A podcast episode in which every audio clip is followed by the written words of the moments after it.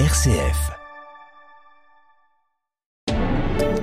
Le Loiret va accueillir la flamme olympique, ce symbole des Olympiades qui sera allumé le 26 juillet à Paris pour l'édition 2024, traversera avant une soixantaine de départements, dont celui du Loiret. Orléans sera sûrement la ville-étape où les animations seront regroupées le soir. Nous en parlons avec Grégory Murac, responsable du relais de la flamme. RCF Loiret, Jean-Baptiste Pierron. Alors Grégory Murat, comment va se dérouler cette journée de relais de la flamme olympique Alors donc une journée euh, de passage, donc c'est un jour un département, donc on va avoir plusieurs euh, villes traversées durant la journée. L'idée étant de pouvoir euh, évidemment convier la plus grande partie de la population du département du Loiret qui pourra venir voir ce symbole très fort d'unité et de paix que représente le la flamme.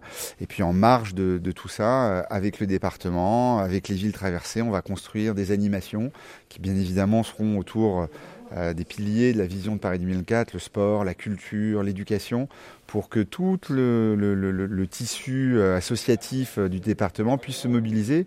Parce qu'en fin de compte, on parle toujours de la journée de passage du relais, mais c'est pas c'est pas que ça. C'est les deux ans d'engagement avant, le jour du relais comme point d'aboutissement de tout cet engagement autour de la flamme, mais c'est aussi le point de départ des célébrations des Jeux Olympiques qui ensuite vont durer de toute la fête qui aura lieu pendant les 15 premiers jours du mois d'août, enfin fin juillet, les 15 premiers jours du mois d'août, euh, autour de la célébration des Jeux Olympiques. Pour ceux qui justement ne le savent pas forcément, ce symbole, est-ce que vous pouvez nous en parler, cette flamme qui va venir directement euh, d'Athènes, hein, comme, chaque, comme à chaque édition des Jeux Olympiques? Oui, alors la flamme, euh, c'est une, c'est une lourde responsabilité pour un comité d'organisation, puisque donc la flamme est rallumée à Olympie, qui était le berceau des Jeux Olympiques antiques. Hein.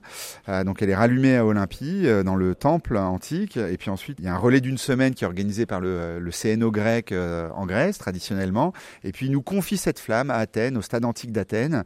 Et là, nous, notre, notre mission, puisque c'est vraiment une mission, c'est de ramener la flamme dans le pays euh, hôte, euh, de les faire traverser euh, le plus grand nombre de territoires. Donc on est très heureux puisqu'on va être en France métropolitaine, mais il y a aussi des départements d'outre-mer qui ont souhaité s'engager dans cette dynamique-là.